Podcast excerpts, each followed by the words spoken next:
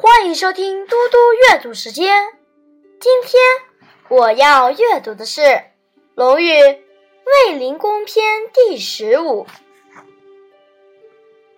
子曰：“君子矜而不争，群而不党。”孔子说：“君子端庄自持，不与人争执，能和人和群相处，但不与人相互勾结。”子曰：“君子不以言举人，不以人废言。”孔子说：“君子不因为一个人话说的动听而荐举他，不因为一个人品性差而鄙弃他正确的话。”子贡问曰：“有一言而可以终身行之者乎？”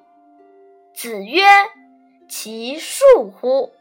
己所不欲，勿施于人。子贡问道：“有没有一句话可以终身奉行的呢？”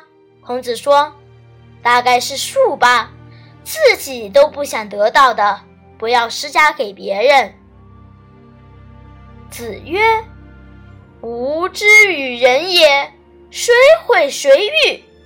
如有所欲者。”心有所是矣，斯明也。三代之所以直道而行也。孔子说：“我对于别人，何曾出于私心诋毁过谁，称赞过谁？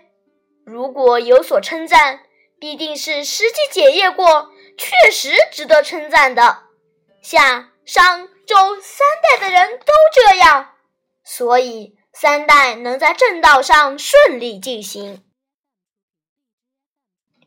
谢谢大家，我们下次再见。